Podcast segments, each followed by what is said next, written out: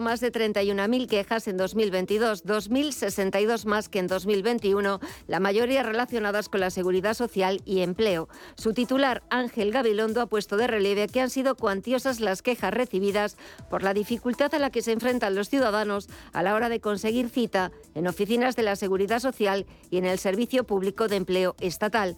Por otra parte, las listas de espera para consultas externas y pruebas diagnósticas se han seguido incrementando de forma notable, denuncia el documento en el que también se critica que la dilación en la valoración de la discapacidad hace que haya personas que fallezcan antes de recibir las ayudas.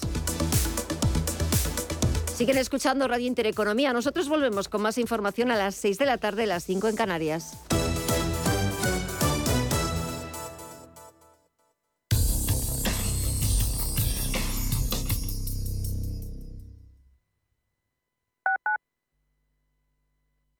Bitget, plataforma líder en copy trading de criptoactivos y top 3 en volumen de derivados. Entra en bitget.com y conoce todos nuestros productos, desde cómo generar ingresos pasivos con nuestros ahorros flexibles y depósitos SEPA hasta cómo usar nuestro copy trading y nuestro bot de grid trading. Entra ya en bitget.com. Mercado de divisas, la actualidad del euro, el dólar, la libra y todo el mercado forex. Un programa presentado por Raúl Castillo. Elige tu propio camino en el mundo de la inversión. Mercado de divisas, los miércoles de 2 a 3 de la tarde en Radio Intereconomía. Lo que te gusta, lo que te emociona, lo que te estremece, lo que te espera. Cultura, arte, ciencia, pensamiento, literatura, arquitectura, diseño, cine, historia, música. Nace Caixa Forum Plus, una nueva forma de conectar con toda la cultura y la ciencia al alcance de tu mano. ¿A qué esperas? Descárgatela. Caixa Forum Plus, Fundación La Caixa. ¿Quieres invertir de manera inteligente con altas rentabilidades y riesgo controlado? Cibislen es la empresa líder en inversiones inmobiliarias. Invierte con garantías desde solo 250 euros. Miles de inversores ya confían en Cibislen para sacar la máxima rentabilidad a su dinero. Únete a la inversión inteligente visitando cibislen.com.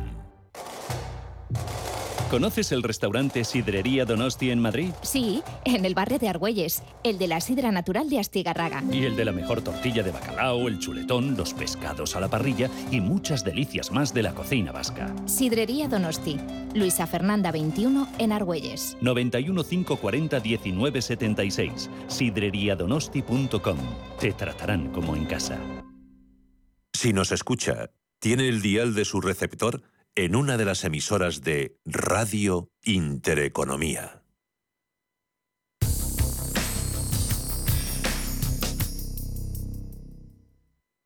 Cierre de mercados. Javier García Viviani.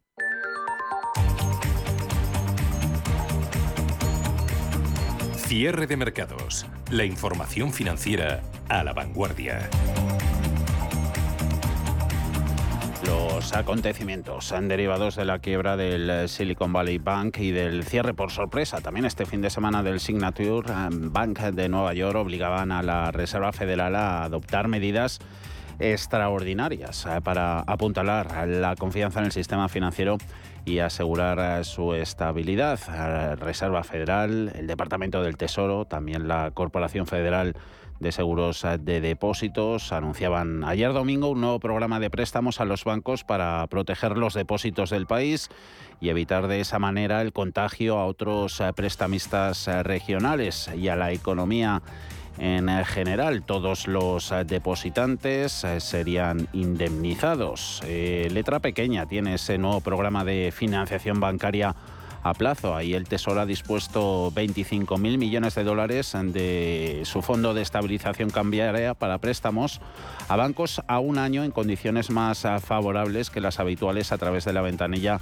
de descuento, que es el principal instrumento de préstamo directo del Banco Central. La medida era adoptada por el Consejo de la Fed de manera unánime. Claro, todas las dudas y viendo las eh, pérdidas que superan el 50% en otros eh, bancos regionales, Western Alliance, eh, First Republic, Sions Bancorp, PacWest, todos ellos con caídas del 41% hoy lunes. Claramente parece que los mercados están apostando a que el colapso del Silicon Valley ha roto el sistema bancario regional. Da que pensar la rapidez y la contundencia que ha tenido en este caso la Reserva Federal para intentar atajar la crisis y eso puede que haya tenido algún efecto indeseado, por ejemplo el de aumentar la desconfianza del mercado. La cosa se le puede complicar al Banco Central con la publicación mañana que no hay que perder de vista de ese dato de IPC de febrero para el que se espera un 6%, ya que se puede encontrar atrapada la autoridad monetaria en la dicotomía de, por un lado, contener el alza de los precios y, por otro, evitar una crisis sistémica, lo que viene a ser, en definitiva, una situación en la que todo el mundo pierde en toda regla. La gravedad de la situación llevaba Joe Biden, le escuchábamos este mediodía, a prometer una regulación más estricta de los bancos estadounidenses. Crisis pues que está teniendo como consecuencia el desplome de las bolsas, sobre todo europeas, hoy con caídas que superan el 3%, por momentos el 4%, en el IBEX y en particular del sector bancario. Consecuencia también un enorme recálculo el que hace el mercado sobre la evolución de los tipos de interés, también de las expectativas respecto a las próximas reuniones de los bancos centrales, hasta el punto de que el mercado pasaba a apostar porque la Fed no solo no lleve a cabo más subidas de tipos, sino que incluso realice recortes en la segunda mitad del año. Ahí hemos visto la rentabilidad del dos años americano llegando a descender 60 puntos básicos hasta el 3,9 después de haber pasado del 5% la semana pasada. En fin, protagonistas, muchas consecuencias directas en los mercados. Luego iremos actualizando en la recta final la evolución de los principales índices. IBEX, es cierto que está lejos de los mínimos intradía dejándose ahora un 2,99%, 7 puntos eh, por encima de los 9.000. Eh, Vamos con análisis.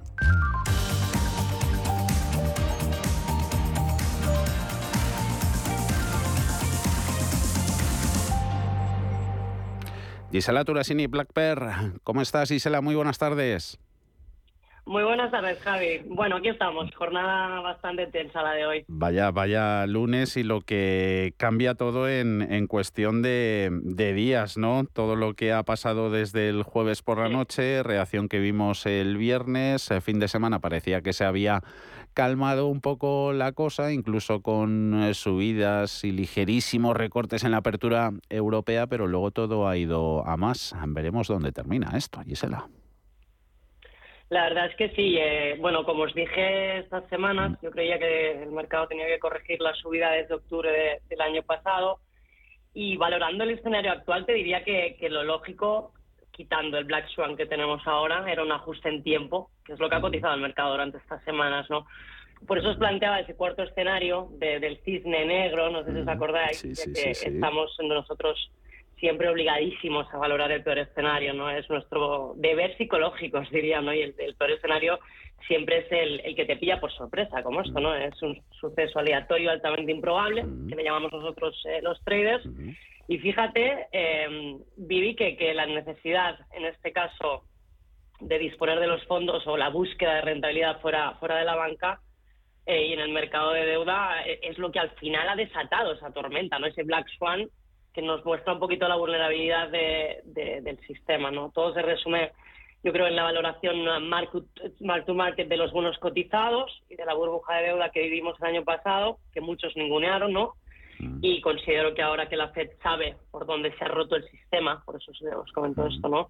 Y creo que deberá actuar con contundencia. Así que o la banca privada compite con la deuda pública mediante los depósitos remunerados, yo creo, o la Fed tiene que aflojar el ritmo de su vida es lo que un poquito estamos viendo desde mesa, ¿no? Mm. Veo ahora poco probable que la Fed suba un 0,50 a los tipos en la próxima reunión y vamos a ver cómo, cómo sigue el escenario con, con, este riesgo sistémico, ¿no? Mm, a seguir eh, todos los efectos eh, sobre, por ejemplo, contagio a la banca europea. Muchos nos han comentado en las últimas horas que no se observa mm, riesgo sistémico para la industria financiera del viejo continente, pero que riesgo puede ser eso que comentas, ¿no? que se acelere la, remuneración en los depósitos. Eso preocuparía al mercado por la sensibilidad de los beneficios en torno a los costes de, financiación y, depósito. Eh, mercado está todavía lejos de valorar estrés financiero real, ¿no? Veíamos también esta mañana express de créditos años luz de niveles de la crisis de Lehman Brothers. En este caso es de esperar que, bancos centrales y autoridades supervisoras eh, tengan más cintura que entonces, eh, por lo que puedan tener acumulado de experiencia. Sí, más les vale. Vamos a ver si estamos, te diría, en agosto de 2007, en marzo de 2008, en el 15 de septiembre de 2008. No sé si recordáis, ¿no? Es decir, en Fannie Mae y Freddie Mac, en Bear Stearns o en Lehman Brothers, ¿no? Hoy, hoy en la tribuna, en mi tribuna, eh, y en una nota que hemos mandado a nuestros inversores, he explicado pues, eh, de manera clara pues los motivos por los que, sin ningunear esta crisis, no tiene nada que ver con el caso Lehman, ¿no? Primero te diría Vivi por el colateral, segundo por eh, la velocidad con la que se ha actuado y tercero por el apalancamiento, ¿no? las entidades financieras en este caso responden hoy ante el bono americano con un nivel de apalancamiento moderado ¿no? y con la garantía, yo te diría, de que la Fed, el Tesoro y el CPIC permitan aportar eh, como garantía a un precio, como te decía, mark to market, cualquier instrumento de deuda pública americano. Por lo tanto, yo creo que con esta medida se termina el pánico. Eso sí, eh, ahora toca ver de qué manera vamos a pagar las consecuencias de esta nueva impresión monetaria. Más inflación, pues vamos a ver qué pasa, ¿no? Mm mercados apostando a que ese colapso de Silicon Valley haya, haya roto cosas, entre ellas el sistema bancario regional de, Estados Unidos, eh, víctimas de, la normalización monetaria ¿no? de los bancos centrales. ¿Víctimas eh, se van a ver más en la economía financiera, más casos como estos, o en la economía real? Bueno, ahora parece que con el First eh, Republic Bank podríamos tener una tercera víctima, ¿no? La segunda, como sabéis, ha sido el Signature Bank. Mm. A partir de ahí lo que es importante y remarco es que la FED y el Tesoro, como os decía, junto con el CIPIC, eh, han garantizado el 100% de los depósitos. Así que el contagio está muerto para mí. No podemos ver pérdidas de los accionistas de los bancos quebrados, obviamente, pero es complicado que esto pueda detonar entre aseguradoras o compañías que pierdan eh, cantidades millonarias eh, depositadas, ¿no? Cortando así esos negocios. No sé si me explico. Vamos a ver si las medidas son suficientes, pero entiendo que lo que ha hecho la FED en primera instancia debería hacerlo, ¿no? Y en caso de, que no lo sea, ya han dicho que van a utilizar em, pues cualquier herramienta de la que dispongan, lo cual es muy inteligente, ¿no? Creo que esto va a quedar como un flash crash eh, y también, por qué no decirlo, una oportunidad para aprovechar esta corrección que al final será eh, acelerada, contundente y súper emocional. Que hay que estar atentos. Mm. Eh, habría que, que, preocuparse por em, posibilidad de que se traslade crisis financiera, crisis de, deuda.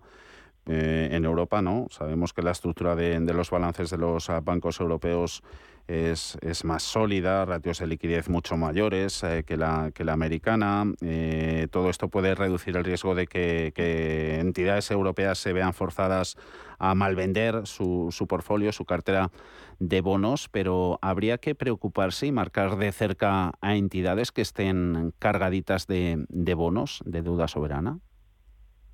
Bueno, estoy de acuerdo ¿no? en lo que comentas, eh, Vivi, pero yo veo un problema aquí en Europa, ¿no? principalmente porque tenemos o tienen la nula capacidad de comprender los riesgos del mercado que hay. ¿no? Eh, en 2012 reaccionaron a la crisis del 2009, ¿no? casi tres años estuvieron pensando, eso detonó en la crisis de los PICs. Eh, yo creo que, que la guerra de depósitos está al caer y si esto sucede debería de ser una solución, pero ya sabemos cómo funciona el mundo y el pánico en el sector financiero yo creo que nos recuerda cada ciertos años que el sistema bancario mundial es, en parte un gran esquema Ponzi, ilegal, por mm. cierto, eh, mm. gracias a, esta ley de, Robert Peel que pues, me parece absurda, ¿no?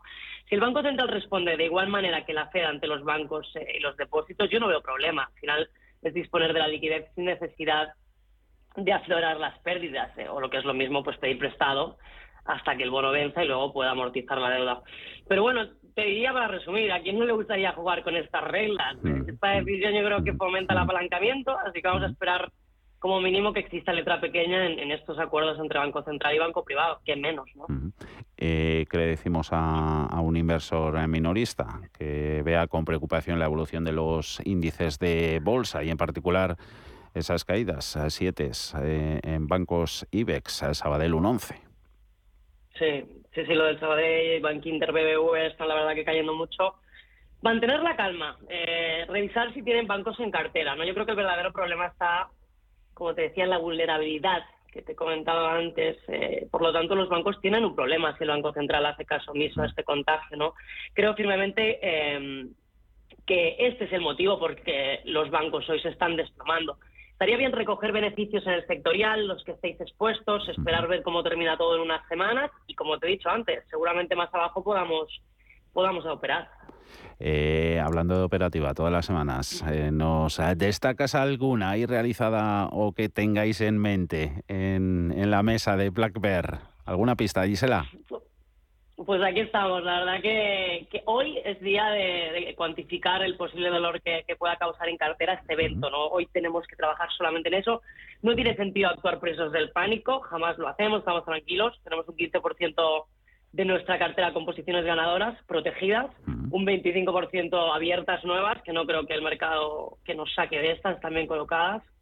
Pero en todo caso, si el mercado colapsa, y vamos a cerrar posiciones en un 40%, manteniendo en cartera el 60% de exposición neta, con el 15% de beneficio que llevamos en el año. Pero el peor escenario para nosotros tendría un impacto en pérdidas realizadas del 0,90%. Es una volatilidad muy controlada que nos deja con un nivel importante de liquidez para retomar posiciones eh, que hemos, vendido estas semanas. Así que mi recomendación, lo que estamos haciendo hoy es cuantificar el máximo dolor que pueda sentir la cartera, explicarlo bien a nuestros inversores para que no lo sufran, estar atentos para sacar el partido que, queramos después de esto. Y al final estos eventos, si se hacen las cosas bien, se, suele, se suelen poder aprovechar. Lo vamos a ir monitorizando con vosotros, si te apetece esta semana pero sobre todo mucha calma, eh, que para lo que necesitéis aquí estamos, como siempre. Hablamos el próximo lunes en Gisela Latura, sin Black Bear. A ver si está la cosa más tranquila. Un placer, como siempre. Esperemos. la buena semana. Gracias. Adiós. Gracias y un abrazo.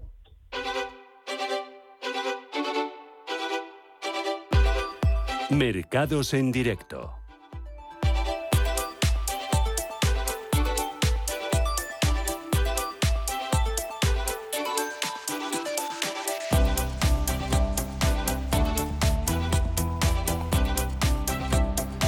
Mercados, eh, que ya no solo descuentan que se ha podido acabar las subidas de tipos de la Reserva Federal, sino que alguno en la banca de inversión va más allá. Deutsche Bank diciendo que ahora están descontando en el banco alemán recortes de tipos de la Fed en lugar de subidas en el precio del dinero. Muy preocupante, digno de análisis eh, lo que estamos viendo en el sector bancario, pero no conviene perder de vista las interpretaciones eh, del mercado de bonos ah, con esos eh, movimientos que dejan lecturas. Ahora mismo 10 años americano en el 3,50%, caída a bloque en los rendimientos también en Europa, un alemán 2,27 italiano en el 4,20, español en el 3,35% en estos ah, momentos en los que se mantienen las ah, subidas en bolsa americana, un 1,6%, ganando Nasdaq 100, 12.021 puntos. Ah, se aupa Dow Jones de Industriales,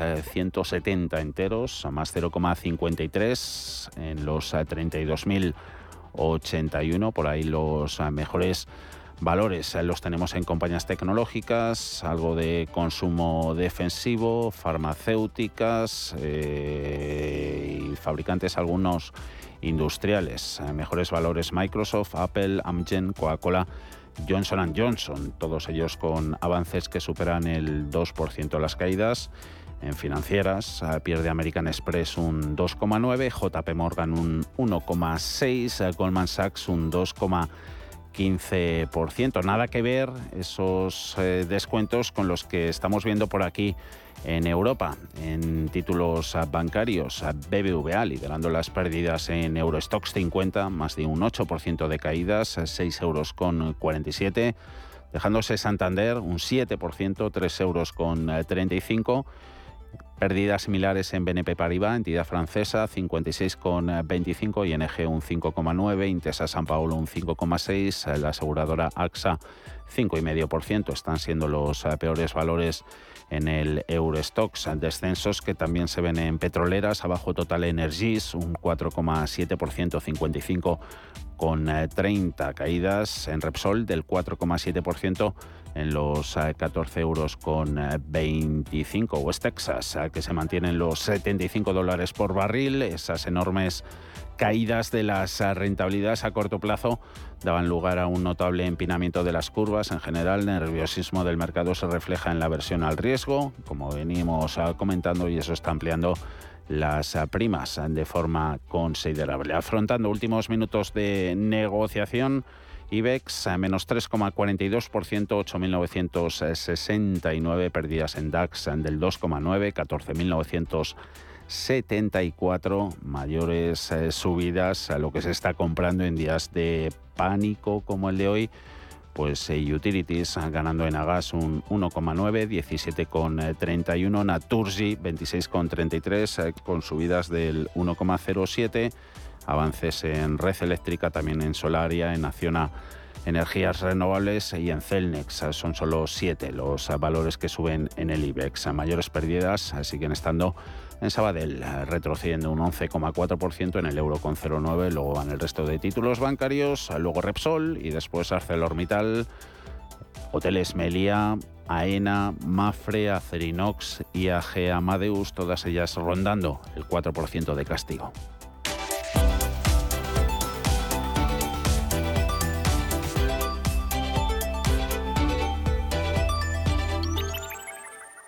De todo esto también hablaremos hoy en el consultorio de fondos de inversión, al lunes, eh, como siempre, en el que contaremos eh, con la presencia en cierre de mercados de José María Luna de Luna y Sevilla Asesores Patrimoniales. 91 533 18 51 o 609 22 47 16 para las notas de voz y WhatsApp. De lunes a jueves, consultorio de bolsa y fondos de inversión en cierre de mercados. Con Javier García Viviani, Radio Intereconomía. Bueno, a dos años en Estados Unidos ha llegado a caer más de 60 puntos básicos en un día, 100 puntos básicos eh, desde el jueves eh, pasado. Expectativas eh, de alzas de tipos de interés, por tanto, se han frenado en seco con la caída del Silicon Valley Bank. El propio Goldman Sachs ya no cree que la Fed vaya a subir tipos en su reunión de este mes, mientras las rentabilidades de los bonos y la renta variable en su conjunto cayendo con fuerza. Recordamos lo que decía hace unos minutos eh, Deutsche Bank. En el banco alemán ahora estamos descontando recortes de tipos de la Reserva Federal en lugar de subida sana. Con la quiebra de los bancos Silicon Valley Bank y Silvergate y lo que se espera que ocurra con algunos más, es imprescindible pensar en el impacto que tendrá este asunto en los planes de la política monetaria de la Reserva Federal. Se lo hemos preguntado a Javier García de Velar Inversores. La Reserva Federal de Estados Unidos va a moderar la subida de tipos de interés y esto lo va a hacer porque está viendo que se ha roto algo, sobre todo los bancos regionales, los pequeños bancos americanos, donde bueno, pues esta subida de tipos de interés les está provocando problemas de liquidez y por tanto problemas a la posibilidad de evolución de los depósitos. Eh, esto se está trasladando a varios bancos regionales por lo que bueno, pues preveemos que la, que la Reserva Federal de Estados Unidos no terminará subiendo los tipos como preveía. De hecho, se preveía que los tipos iban a estar con una probabilidad de más del 70% en el 5,5% de cara a los próximos meses y actualmente esa probabilidad se ha reducido al 8%.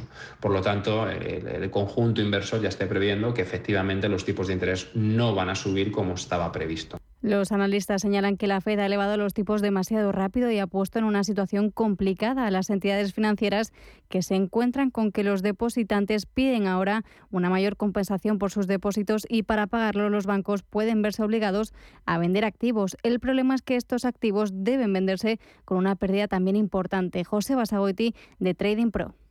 La política restrictiva de la Reserva Federal, una de las más agresivas en velocidad de la historia, está haciendo mucho daño al sector financiero, sobre todo a todos aquellos bancos que no han cubierto el riesgo tipos con swaps. Por lo tanto, están viendo como su activo, eh, una cartera de bonos del Tesoro, eh, muy ponderada en bonos del Tesoro, está muy devaluada. Por lo tanto, ante riesgos de liquidez, eh, tienen problemas también de solvencia. Esto puede hacer que la Reserva Federal cambie, pause su política restrictiva en la próxima reunión del 22 eh, de marzo. De hecho, los swaps de los Fed Funds ahora mismo ven un 54% de probabilidades de que la Reserva Federal mantenga los tipos. No olvidemos que hace poco se esperaban una subida de 50 puntos básicos. Pues ojo, que no los altere, que los mantenga y ahora mismo un 46% de probabilidades de que solo suba 25 puntos básicos.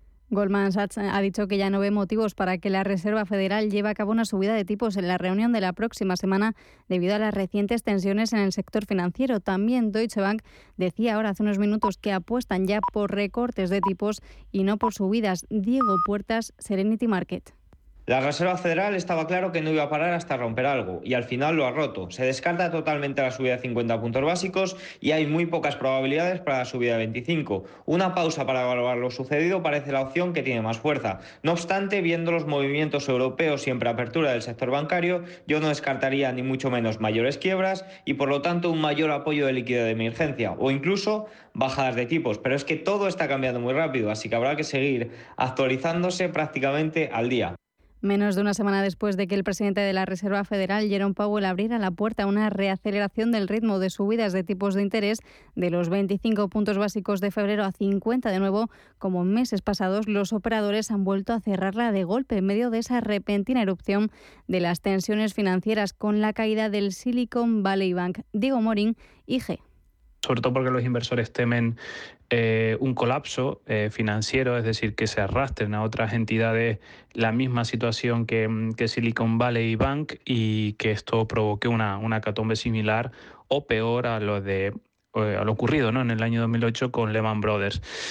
Lo que pasa es que, bueno, de momento ah, se está viendo venta, el mercado cree eh, la parte un poco más optimista que esto podría desencadenar en recortes de subidas de tipos por parte de la Fed para que no ahogue ¿no? aquellas empresas que eh, se ven abocadas, ¿no? como por ejemplo la situación de eh, SVB ante ¿no? esta situación del mercado de bonos que ha ahogado ¿no? prácticamente a la entidad y por otro lado que eh, las subidas a lo mejor no sean de 50 puntos básicos, sino de 25 puntos o incluso recortes. ¿no? Por tanto, de momento está todo en el aire.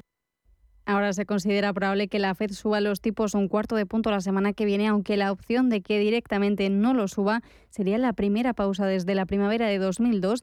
Tiene ya muchas probabilidades en las apuestas de mercado. Los futuros muestran ahora un tipo terminal de la Fed del 5,1% dentro de seis meses frente al 5,74% del miércoles antes del estallido. Asimismo, han retornado las apuestas que contemplan recortes de tipos para la segunda mitad del año. Joaquín Robles, XTV tras la caída del Silicon Valley Bank y todo el tensionamiento que está habiendo en el sector bancario y que ha arrastrado al resto de mercados, eh, han cambiado radicalmente de nuevo las expectativas. Ahora el 80% piensa que podría haber una subida de 25 puntos básicos, como se planteaba a principio de mes, pero en las últimas horas está cogiendo también mucha fuerza la posibilidad de que la Reserva Federal ni siquiera suba los tipos de interés, se quede a la expectativa de una estabilización y luego ya retome las reuniones de mayo, junio y julio esa lucha contra eh, la inflación y su objetivo de estabilizar los precios. Sin embargo, los economistas y analistas afirman ya directamente que no esperan que la Fed lleve a cabo una subida de tipos, como decíamos, la próxima semana, cuando se reúne el Comité Federal de Mercado Abierto, incluso después de que las autoridades estadounidenses se hayan movilizado para contener esta crisis. Por lo tanto, está claro que este pánico bancario en los bancos regionales de Estados Unidos puede hacer o puede crear un volantazo en la política monetaria de la Reserva Federal. Pero no olvidemos que de fondo sigue una inflación muy elevada, una inflación por encima del 6%. Difícil decisión, inflación o frenar la crisis financiera. Para intentar apagar este fuego, la Reserva Federal se ha reunido este mismo lunes a las cuatro y media ha comenzado esa reunión. Previamente, en un escuetísimo comunicado, la FED señalaba que se prevé que la reunión privada de la Junta de Gobernadores del Sistema de la Reserva Federal este lunes aborde el siguiente asunto. Literalmente se llama revisión y determinación por la Junta de Gobernadores de los tipos de anticipo y de descuento que son cobrados por los bancos de la Reserva Federal. Lo que tenemos claro es que lo que no va a haber es una reducción en los tipos de interés. La inflación sigue muy lejos del objetivo. la Reserva Federal ha mostrado eh, su preocupación una y otra vez sobre la fuerza que está teniendo la inflación, por lo que puede que pare las subidas por un hecho puntual, pero desde luego lo que no va a hacer es empezar a bajar los tipos de interés, aunque solo sea una vez. La sacudida vivida en los mercados tras el colapso del Silicon Valley Bank también se está dejando ver en el espectro de los bonos. Los rendimientos de los bonos del Tesoro de Estados Unidos a dos años, los que se consideran más ligados a la trayectoria de los tipos de interés, han caído hasta niveles no vistos desde octubre de 1987, cuando el famoso lunes negro en las bolsas sorprendió a los mercados. Al igual que aquella sacudida interrumpió un ciclo de endurecimiento de tipos, los operadores están volviendo rápidamente a apostar por recortes de tipos de interés de la Reserva Federal para la segunda mitad de este año.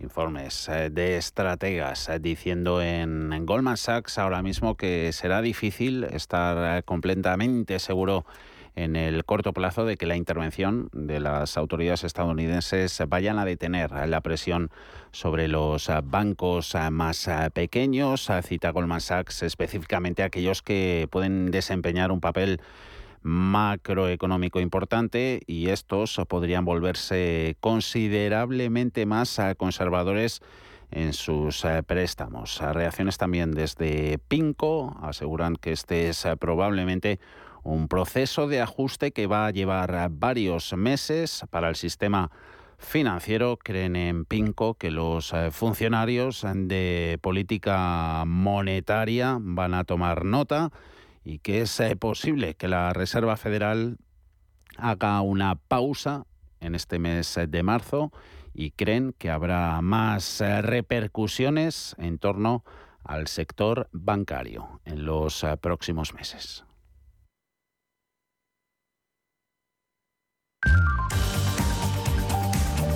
Cierre de mercados. Actualidad. Análisis. Información. Claro lo que quieres. En Cuchabank te lo ponemos fácil. Hipotecas Cuchabank, donde terminan las comparaciones. Más info en cuchabank.es.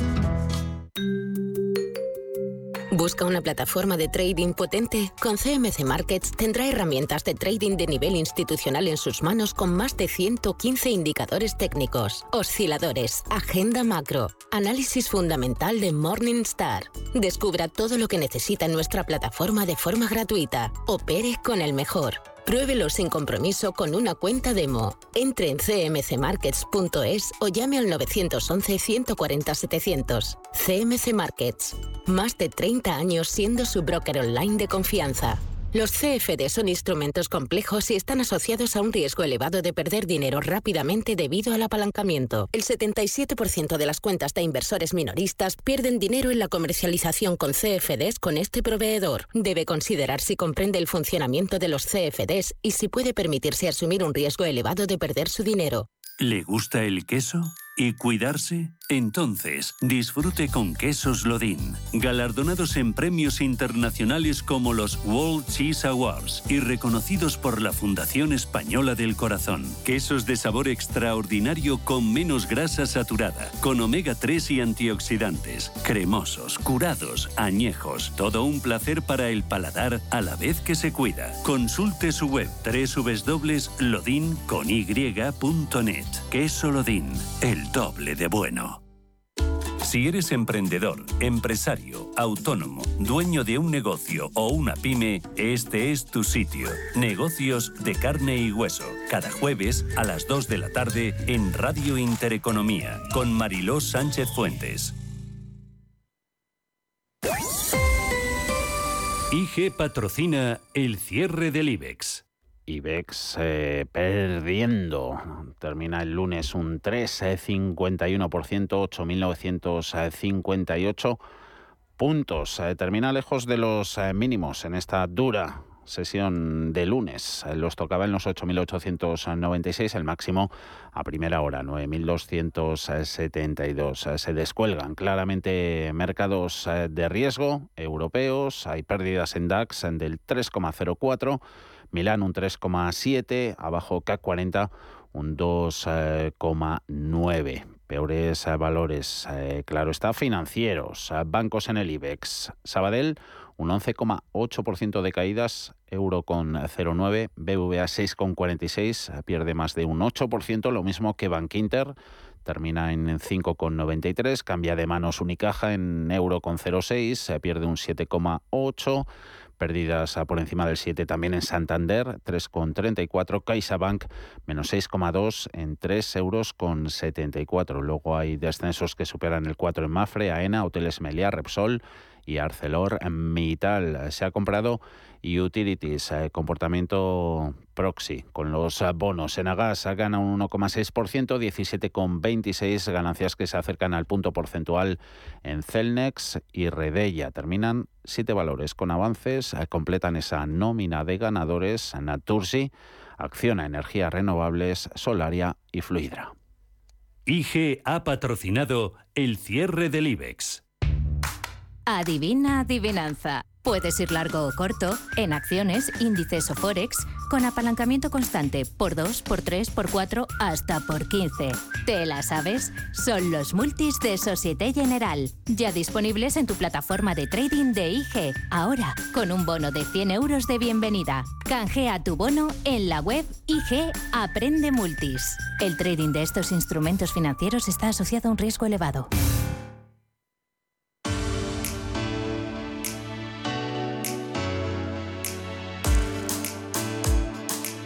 Pistas técnicas.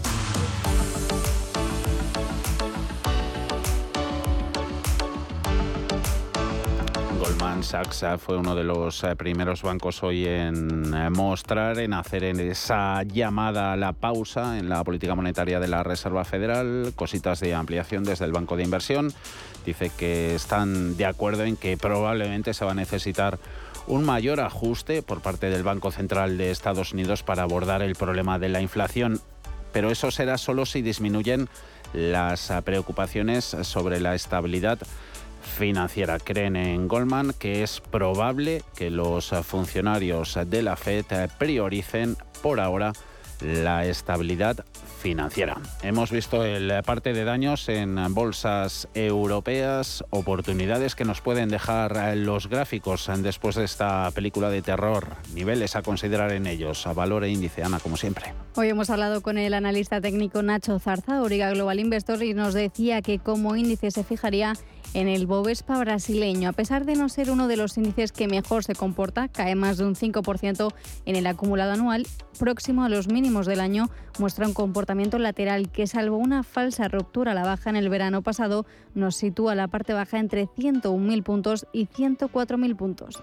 Mientras que en su parte alta aparece la zona de los 121.000 puntos como, como resistencia de, de medio plazo. ¿no?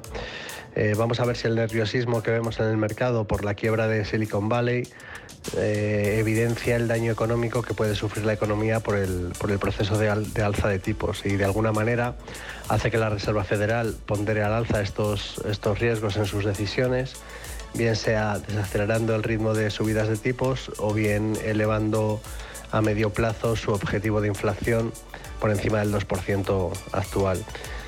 Eh, movimientos en este sentido podría favorecer un repunte del, Bovespa que, favorecería una vuelta a la parte alta eh, del índice en el rango lateral comentado, si bien puede encontrar una resistencia intermedia en la zona de los, de los 108.000 puntos, zona por donde pasan sus medias de, de 50 y de 200 sesiones. Técnicamente vemos que solo la pérdida de los 101.000 puntos complicaría su aspecto técnico. En cuanto a valores, se decantaría por uno de calidad, descorrelacionado respecto a los índices como es la alemana Henkel. El valor presenta una escasa ganancia en el año, sigue inmerso en un proceso correctivo. Alcanzaba el pasado año el 61,8% de Fibonacci de todo el tramo al alza que experimentaba entre 2009 y 2017 y a partir de aquí, en niveles próximos a los 60 euros, el valor ha empezado un proceso de recuperación. Mm, lo viene haciendo en un enmarcado en un canal alcista que ya nos deja máximos y mínimos crecientes, donde la parte baja del canal pasa por la zona de los 62,30 euros y la parte alta se sitúa en los, en los 71,05 euros. Entre medias encontramos los 66,80 euros, que es por donde pasa la media de 50 sesiones y supone su principal eh, soporte en, en el corto plazo. Por arriba, pues más allá de la parte alta del canal, encontramos la zona de los 81 euros como principal resistencia y que es el punto que, una vez superado pues devolvería la tendencia alcista al valor en un horizonte temporal de, largo plazo. Eh, por el nivel de estos 81 euros pasa la bajista, eh, la tendencia bajista, la directriz bajista que resulta de proyectar los máximos de 2017 con, con, con los de 2021. De momento ha cerrado la jornada con caídas del 2,5% en 66,10 euros por acción.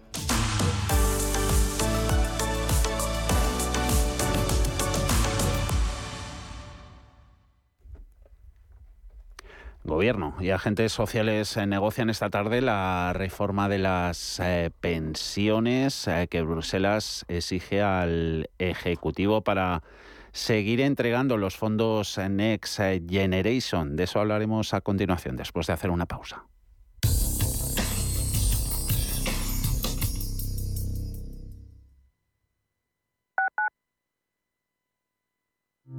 ¿Conoce las oportunidades que ofrece el sector salud para invertir? En Bellevue, gestora suiza especializada en este sector, contamos con una amplia gama de fondos con la que puede participar en el crecimiento del sector, invirtiendo en todas sus áreas. Aportamos valor y diversificación a su inversión con fondos en biotecnología, salud digital y tecnología médica. Bellevue, primera gestora europea en sector salud. Hola, soy Charo.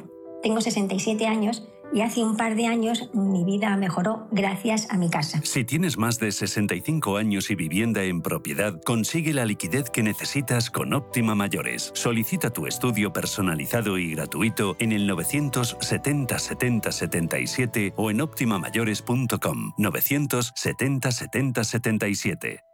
Radio Intereconomía es la mejor plataforma para dar a conocer, relanzar y poner voz a su empresa. Nuestro equipo comercial le asesora para conseguir sus objetivos. Contacte con nosotros en el 91 999 21 21 o escribiendo a comercial@intereconomía.com. Radio Intereconomía, la radio de las empresas. Urbanitae es una nueva plataforma de inversión inmobiliaria que te permite invertir a lo grande con cantidades pequeñas. Uniendo a muchos inversores, logramos juntar el capital suficiente para aprovechar las mejores oportunidades del sector. Olvídate de complicaciones. Con Urbanitae ya puedes invertir en el sector inmobiliario como lo hacen los profesionales. Disfruta de una experiencia gastronómica única en Restaurante Bolívar. Tradición, vanguardia y productos de primera calidad se unen de la mano en el corazón de Madrid. Restaurante Bolívar ofrece sabores, aromas y un trato único. No esperes más y llama ya al 91 445 1274 o entra en restaurantebolívar.com para hacer tu reserva.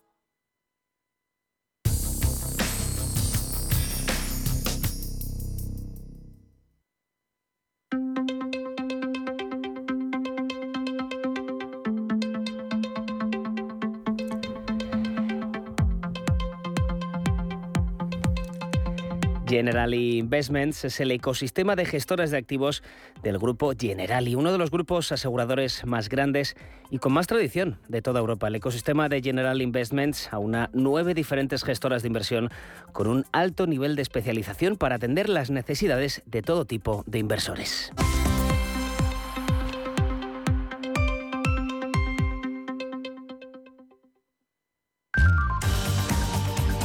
Cierre de mercados, los mejores expertos, la más completa información financiera, los datos de la jornada. Negocian esta tarde Gobierno y agentes sociales la reforma de las pensiones que Bruselas exige al Ejecutivo para seguir entregando los eh, fondos europeos. Reforma que no va a conseguir uno de los objetivos que se persiguen, Alma, equilibrar la hucha de la seguridad social. Lo ha advertido FEDEA. Dicen en la Fundación de Estudios de Economía Aplicada que el agujero que ahora mismo existe en seguridad social no solo no se va a reducir, sino que va a seguir Sí, según los cálculos del think tank económico, las medidas aprobadas y las que están actualmente en negociación no son suficientes para garantizar el equilibrio financiero del sistema de pensiones, que ya en 2019 acumulaba un déficit de 16.600 millones de euros, un 1,3% del PIB. Ángel de la Fuente, director ejecutivo de FEDEA. La reforma ayuda a incrementar el gasto, que incluso antes de la reforma en, estos años había subido bastante por el envejecimiento y la jubilación de los baby boomers y que partía además de un sistema que ya, ya tiene déficit a día de hoy. La reforma introduce varias medidas que aumentan mucho el gasto, como son la indexación de las pensiones a la inflación y la eliminación del nonato eh, factor de, sostenibilidad. Según los cálculos del propio gobierno para el último report, esto aumentará el gasto en tres puntos y medio del PIB en relación a un escenario sí, esos cambios en 2050. FEDE advierte de que con este ritmo de gasto en pensiones, en torno a 2050 habrá que inyectar cada año a la seguridad social recursos extra por valor de cuatro puntos y medio del PIB. El 60% de la recaudación del IRPF tendría que destinarse de forma exclusiva a pensiones. Si ya de por sí el sistema era deficitario y la primera parte de la reforma de las pensiones, que las liga al IPC y elimina el factor de sostenibilidad, contribuyen a aumentar el gasto, la segunda pata que ahora se debate echa más leña al fuego y aumenta el gasto aún más. Luego, la segunda parte de la reforma, que se aborda ahora, entiendo que la idea era que esa segunda parte debería servir para compensar, al menos en parte, el efecto de la primera parte, que era donde se, tomaban medidas que aumentaran mucho el gasto. Entonces, se esperaba, pues por ejemplo, que hubiera un alargamiento del periodo de cómputo que ayudara a contener el gasto en pensiones. Al final, no solo no se ha, o sea, se ha hecho de una forma que lo que hace en vez de ahorrar es, aumentar el gasto. O sea, se mantiene la posibilidad de seguir usando el sistema actual, pero si te va mejor puedes optar por un cálculo distinto, con 29 años descartando los dos peores. Da una pensión más alta, pues te lo quedas. Con lo cual, no, no, solo no va a haber ahorro por ahí, sino que además va a haber un aumento del gasto. También hay otras medidas que aumentan el gasto, incluyendo mejoras en las pensiones mínimas, en la cobertura de lagunas, el cumplimiento de, de género, etcétera. Tampoco creen desde FEDEA que las medidas para aumentar ingresos vayan a ser suficientes. Destaca Ángel de la Fuente que todas ellas suman solo una quinta parte del aumento de gastos. Piensa que hay tres medidas fundamentales. Una es el destope de las, cotizaciones, o sea que aumenta la base máxima de cotización y básicamente se, se congela la pensión máxima, o sea que pagamos más eh, ese segmento de renta, pues empieza a cotizar por una parte mayor de su sueldo, pero no se traduce en, una mayor pensión y esto genera más ingresos.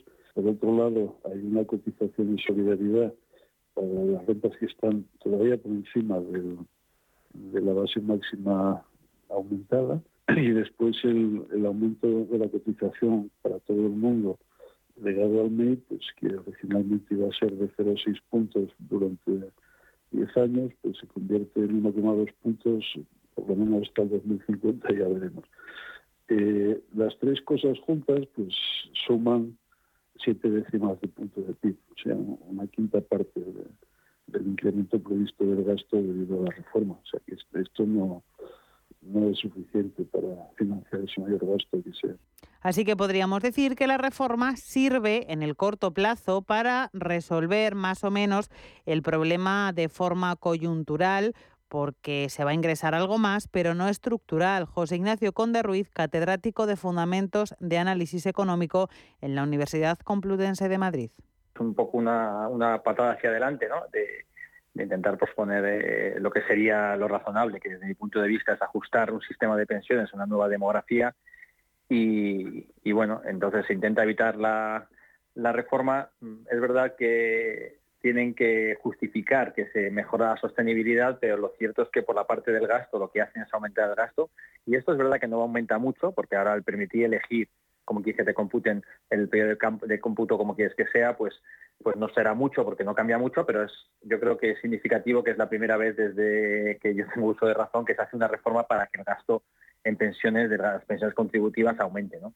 Y luego por la parte de los ingresos, pues se busca una estrategia de que bueno, de que se van a financiar aumentando cotizaciones y con la parte esta de aumento de la solidaridad. Y aquí hay como yo diría tres eh, reflexiones. La primera es que es insuficiente claramente porque estaríamos hablando de unos 15.000 millones en el, en el pico de la, de la recaudación, por así decir, y sabemos que simplemente, para que nos hagamos una idea, la revalorización de las pensiones han sido 16.000 millones, es decir, que no te daría ni para cubrir el aumento del gasto que ha significado la revalorización. Conde Ruiz, también subdirector de FEDEA, vuelve a poner el foco en que no se trata de una reforma real, global, que vaya a incluir modificaciones importantes y además insiste en que no es solidaria con las próximas generaciones emitir el mensaje de que no vas a reformar nunca eh, las pensiones, que básicamente vas a seguir tirando de ingresos y de subir cotizaciones hasta hasta hasta que hasta que sea suficiente para financiar, estás dando un mensaje de muy poca solidaridad intergeneracional, porque digamos que lo que estás diciendo básicamente es que todo el margen fiscal que vas a tener en España en las próximas décadas se va a destinar a no reformar las pensiones, cuando seguramente tendrían que ir destinados a políticas que puedan beneficiar a lo que sería la productividad y son políticas además que, benefician más a los jóvenes, como puede ser la educación, la emancipación, ayudas a la vivienda, lucha contra el cambio climático, la I más D, etcétera, ¿no? Entonces yo creo que, bueno, entiendo que pueda ser eh, la estrategia utilizada porque estamos, y no hay que olvidar, un año electoral, pero claramente pues no parece que sea esta la última reforma que vamos a ver año electoral. Probablemente no sea la última reforma que vamos a ver, pero Bruselas, la Comisión Europea, ya le ha dado luz verde. Así que le preguntamos al experto, a José Ignacio Conde Ruiz, por qué desde las instituciones europeas aprueban esta reforma. No hay que olvidar que aquí Bruselas eh, tiene dos, eh, dos, instrumentos, ¿no? Uno es el de los fondos europeos, que bueno, toda la prensa da por sentado de que, lo va a autorizar. Yo desde luego desconozco las razones porque me parecería incluso ir en contra de lo que es estos fondos europeos, porque son los fondos europeos se llaman Next Generation, es decir, deberían ser fondos usados para futuras generaciones y lo que estás haciendo es, en concreto con este con esta reforma, ir, ir en contra de los intereses de las, futuras generaciones. ¿no? Pero luego también es cierto que Bruselas también tiene el programa de estabilidad y crecimiento, es decir, que a lo mejor los que están evaluando el, el plan, eh, los fondos europeos, que por cierto todavía tienen que recibirlo y luego lo tienen que evaluar. ¿no? Podrían dar el visto bueno, pero luego seguramente cuando se, se, analicen la sostenibilidad de las finanzas públicas en el programa de estabilidad y crecimiento, que también tenemos que entregar a Bruselas, seguramente pues allí te dirán, te dirán otra cosa.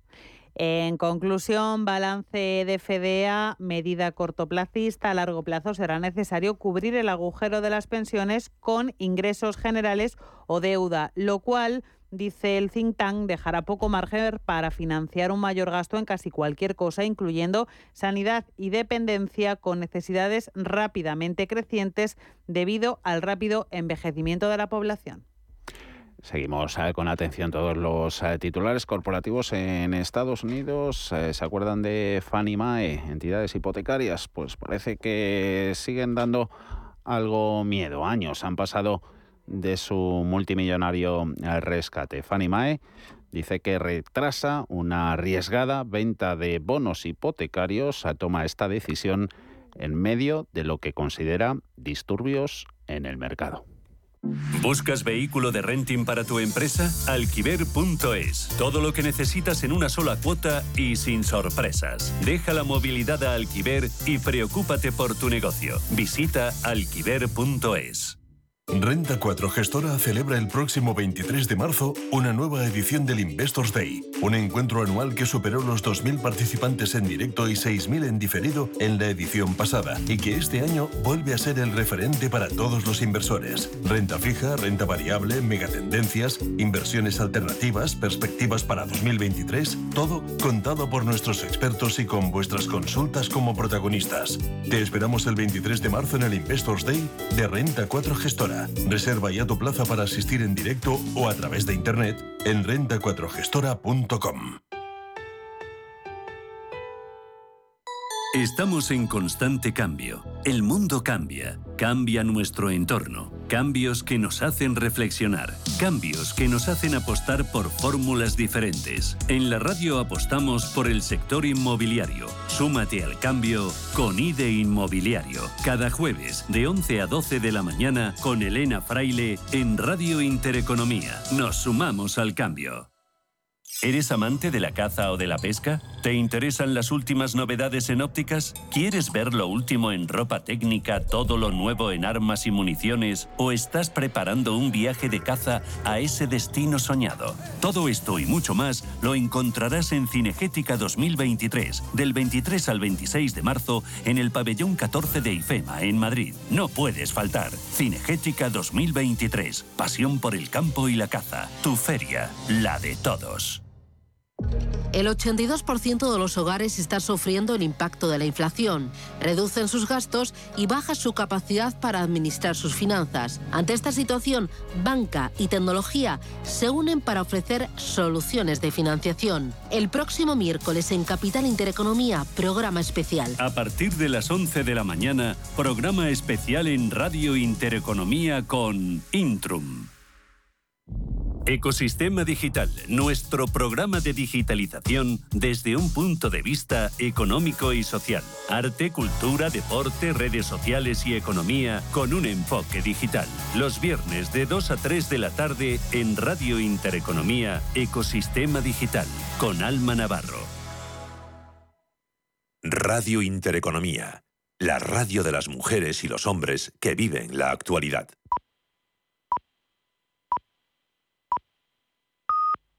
Son las seis.